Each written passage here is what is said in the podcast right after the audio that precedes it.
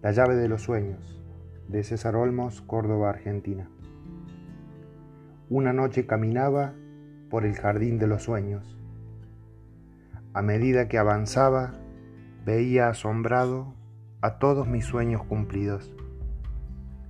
Una alegría inmensa me impulsaba a caminar.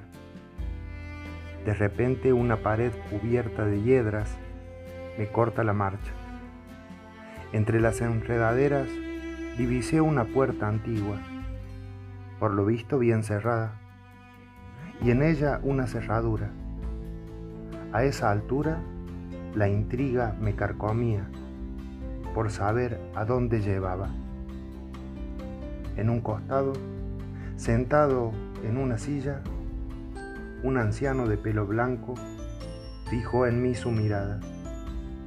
Yo le pedí amablemente que si tenía la llave me abriera.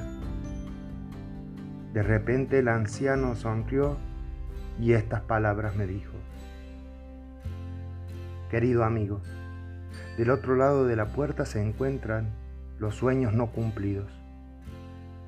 Y yo no tengo la llave. Ese objeto tan preciado lo tienes tú adentro de tu corazón. Búscala. Yo rápido metí la mano en el centro de mi pecho y ahí estaba la llave. Era pequeña, pero bella, y su brillo me cegaba.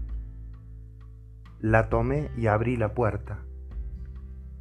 Ahora cruzo la puerta y prometo que al regresar les voy a contar.